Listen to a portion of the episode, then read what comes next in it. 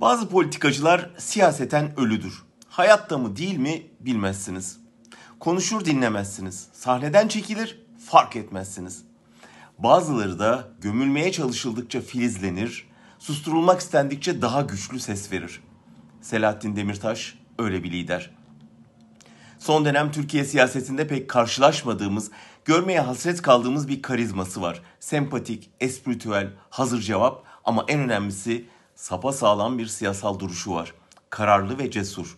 Üstelik yazıya, müziğe, resme yeteneği var. Bütün bu özellikleriyle yıllardır Kürt nüfusuna sıkıştırılmaktan yakınan bir hareketi Türkiye'ye açtı, geniş kitlelere ulaştı. Ama çare aradığı hukuksuzluk, karşı çıktığı despotluk sonunda kendi kapısında çaldı. Sabaha karşı evi basılarak hapsedildi. O günden beri sussun diye, unutulsun diye, sadece ömür boyu hapse değil yalnızlığa da mahkum edilsin diye ne mümkünse yapılıyor. O ise inadına tweet oluyor, öykü oluyor, roman oluyor, çizgi oluyor, türkü oluyor, karikatür oluyor, mesaj oluyor, demeç oluyor, çıkıyor dışarı. Hatırlatıyor kendini, konuşturuyor kendinden. Üsttekilere korku, alttakilere umut veriyor. Bülent Arıç'ın onun cezaevinde yazdığı Devran kitabını tavsiye etmesi bence önemli bir çıkıştı.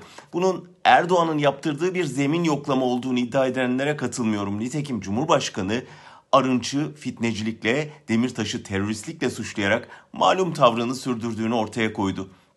Bu vesileyle Demirtaş'ın satırlarının AKP'lilerin bile yüreğine dokunabilme gücü olduğunu bir kez daha gördük. Erdoğan'a en çok korkutan da bu olsa gerek.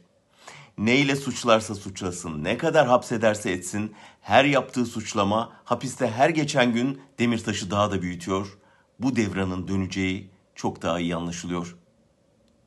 Devranı bugünden itibaren bölüm bölüm Özgürüz Radyo'da benim sesimden dinleyeceksiniz. Bu sadece hapisteki bir siyasetçiyle dayanışma mesajımız değil. Suçlanan bir kitaba sahip çıkma kararlılığımızın da göstergesi. İyi dinlemeler olsun.